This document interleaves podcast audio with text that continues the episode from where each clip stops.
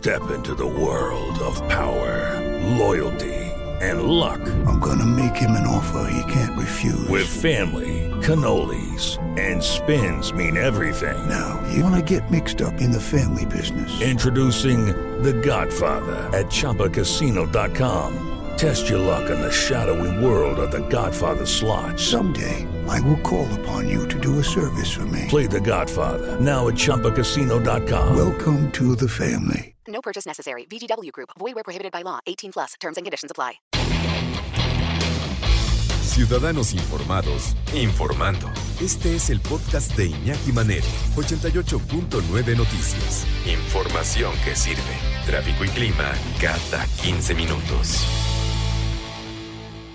El que puso el, el- el dedo en la llaga fue el presidente de la República en una, en una mañanera.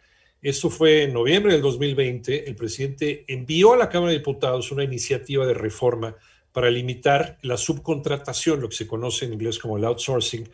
Y el objetivo de esta, de esta evitar prácticas ilegales de evasión fiscal, cuotas patronales. Al presidente no le gusta mucho esto de la subcontratación, aunque ya después alguien le dijo, oiga, señor presidente, pues ¿qué cree? Hay mucho dinero invertido, ¿no? Con el gobierno federal en subcontrataciones. Nada más, nada más eh, para, para tenerlo claro, hay una empresa, hay una empresa privada o hay una empresa que subcontrata para poder eh, tener al punto de limpiar Palacio Nacional, ¿no? Y de ahí hay muchas cosas más. Hay, hay millones de pesos comprometidos el gobierno federal con la subcontratación. Entonces ya como que se fue matizando un poquito el discurso y se quiere implementar eh, algunas reformas a, esta, a estas leyes, ¿no? a estos principios, a estos tratados sobre la subcontratación.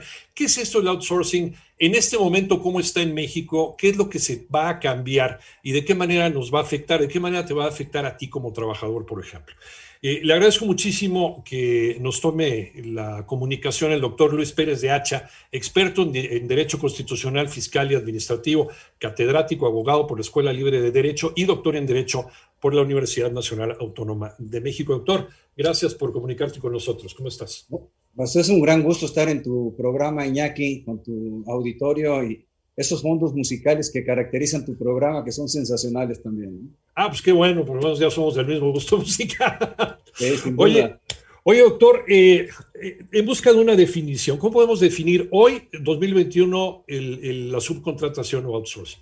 Eh, es la puesta a disposición de una empresa de sus trabajadores para que presten servicios a otras empresas. El caso más típico es empresas de limpieza, de seguridad, son empresas de subcontratación laboral en donde realizan trabajos que no eh, especializados que no son propios de la actividad de empresarial de una empresa. Pongo mi caso, o la radiofónica, eh, contrata los servicios de limpieza. La- el giro principal, en mi caso, es la abogacía, en el caso de ustedes, la transmisión de programas de, de radiodifusión. Eh, la empresa de servicios de limpieza es una empresa especializada. Eso es a lo que se llama, en términos clásicos, eh, ortodoxos, las- una subcontratación laboral.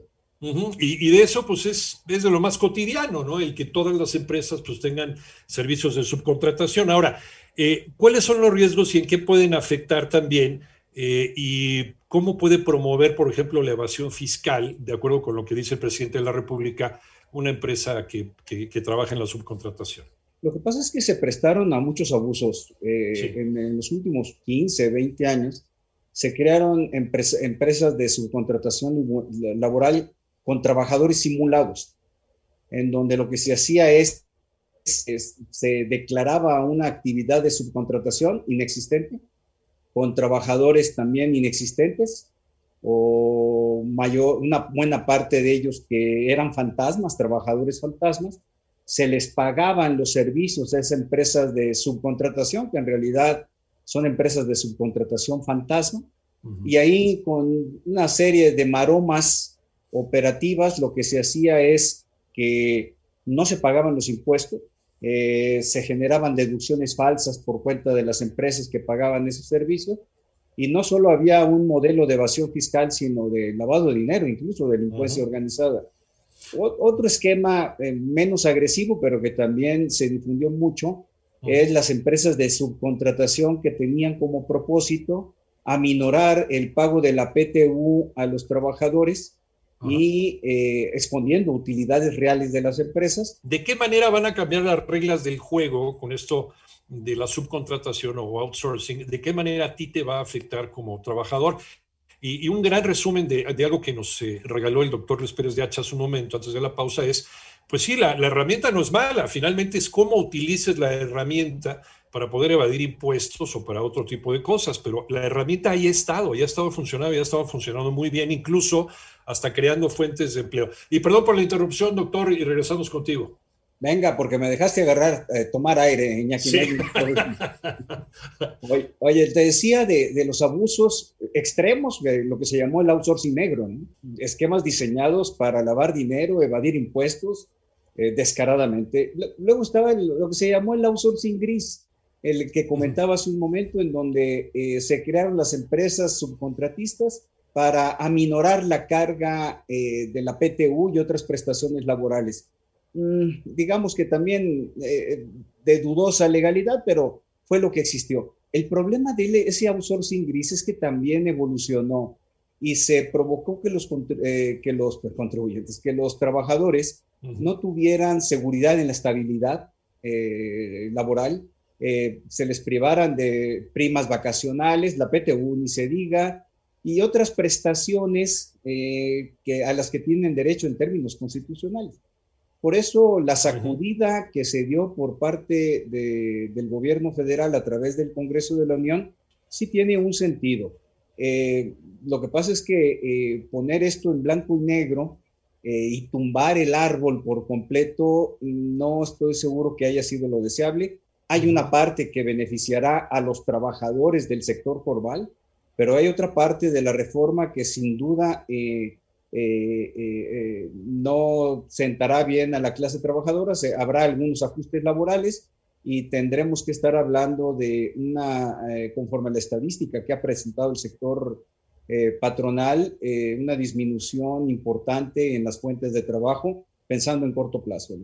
Entonces, en lugar de podar las ramas que están podridas o que tienen plaga, estás queriendo talar el árbol, como ha sido también parte de la costumbre de algunas administraciones, pero ¿de qué manera, de qué manera afectaría esta, esta reforma al outsourcing al trabajador eh, pues, cotidiano, que a lo mejor pues, se contrata con quien le esté pagando, ¿no? Sí, ese es el, ese es el tema, porque eh, las empresas sí van a tener un impacto importante en sus costos operativos, sobre todo en las contingencias que van a asumir y eso mm, lo que se anticipa es que va a provocar algunos ajustes. No carezco de elementos para emitir una opinión, ajustes importantes en las plantillas laborales, pero por el otro lado también hay que destacarlo. Buena parte de los trabajadores tendrán ya una PTU topada a tres meses, pero la tendrán, eh, y las demás prestaciones laborales y estabilidad en el trabajo. Yo creo que es importante y lo estoy viendo en mi práctica profesional que hacia allá va el tema de, para los trabajadores, en beneficio de ellos, por supuesto. Incluso también era un pretexto dentro de esta mala utilización del outsourcing el no dar el reparto de utilidades, que es un derecho de los trabajadores. Ahorita que estamos en mayo, que es el mes del reparto. Estamos en mayo y la reforma, pues sí tendrá algunos beneficios, sin lugar a dudas. Yo, hay zonas eh, de claroscuro en esta reforma porque se podría haber logrado, me parece, el mismo efecto con lo que teníamos ya en la ley vigente desde, en la Ley Federal de Trabajo me refiero, desde 2012. Ya estaba previsto que no se podía hacer la subcontratación laboral por servicios propios de la empresa, es decir, yo no podía subcontratar servicios de abogacía, eh, servicios, de, servicios de telecomunicación, radio, radio, radiofónicos, eh, ya estaba previsto. Lo que se echa de menos, y todavía existe, es que la autoridad laboral no haya operado en contra del outsourcing negro. Y yo creo que es donde estaba el problema. En aras de, de, cortar ese outsourcing negro, en donde hay corrupción gubernamental, déjame decir, muy importante, eh, se optó por hacer un, tirar el árbol por completo y, no eh, idear otros mecanismos de fiscalización efectiva. Eh, a mí me parece una medida radical, innecesaria, no puedes prohibir lo que en condiciones económicas es indispensable. Se habla de que va a surgir un mercado negro de la subcontratación. Hay mucho camino por andar. Y bueno, hace un momento tocabas el tema de la subcontratación laboral en el gobierno. Eh, quiero, pensar en eh, entidades como el Instituto Mexicano del Seguro Social, que tiene subrogadas las guarderías. Y no es porque cueste o no cueste, sino porque implica, hay un servicio especializado operativo de gran magnitud que el, el, IMSS no tiene capacidad de, asumir. Servicios médicos también los tiene subcontratados, subrogados, como se le llama en la legislación de, de, ese instituto. los servicios de diálisis, por ejemplo. Yo creo que la Administración Pública Federal va a tener un reto eh, importantísimo a partir del primero de enero del próximo año en donde se hará efectiva esta reforma. Hay un tema presupuestal, sin lugar a dudas, de costo, pero la parte operativa, wow, yo creo que eh, eh, las empresas lo tienen hoy por hoy, pero el gobierno federal sí se va a topar con pared en esta materia. Sí, una de las, de las primeras acciones de este gobierno fue empezar a recortar, en donde ellos veían la posibilidad de hacerlo para para otras cosas, ¿no? Para las políticas que, tenga este, esta administración, pero el tema de las guarderías también es muy importante. Eh, arremetió, arremetió el gobierno contra las guarderías que, como bien dice, están subrogadas y también fue la, queja de varios padres de familia que se quedaron sin llevar a sus niños. Ahora, ¿cuál fue, cuál fue el, eh, el discurso del gobierno federal? Estamos queriendo acabar con la corrupción. Ya nos decía, sí se presta la corrupción, pero fue demasiado radical la manera en que lo hicieron. Eh, nos queda un par de minutitos, doctor, pero ¿qué le recomiendas tú a un trabajador que está en esta situación de subcontratación hoy, en 2021 actualmente? Definitivamente, el, la mayor, el mayor trabajo lo tiene el sector sindical. Yo creo que es eh, quien tiene que reavivarse y reanimarse en protección de los derechos de los trabajadores.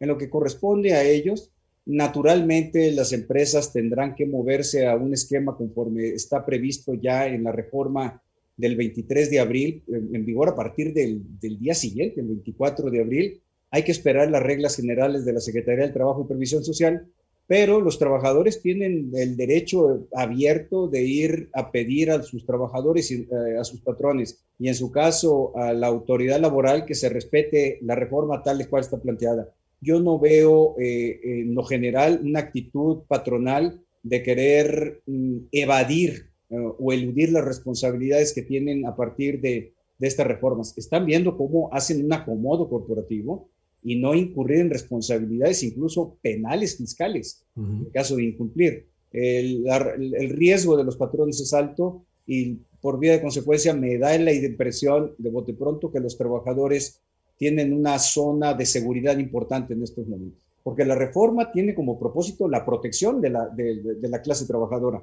aunque tiene repercusiones o impactos fiscales muy importantes para las empresas. Sí, se supone que el, el, espíritu es social, ¿no? Finalmente la protección del trabajador. Doctor Luis Pérez de Hacha, ¿en dónde te encontramos? Eh, eh, soy tuitero, entonces estoy en arroba Luis Pérez de Hacha, Hacha sin H, Luis Pérez de Hacha. Ahí me verán activo y estoy al pendiente de todos los comentarios y dudas que existan sobre este tema. Ahorita te buscamos para saludarte, doctor Luis Pérez de Hacha, experto en Derecho Constitucional, Fiscal y Administrativo, catedrático, abogado por la Escuela Libre de Derecho, doctor en Derecho por la Universidad Nacional Autónoma de México, a quien le agradecemos muchísimo esta, esta charla muy, muy interesante. Gracias, doctor, un abrazo. Hasta pronto.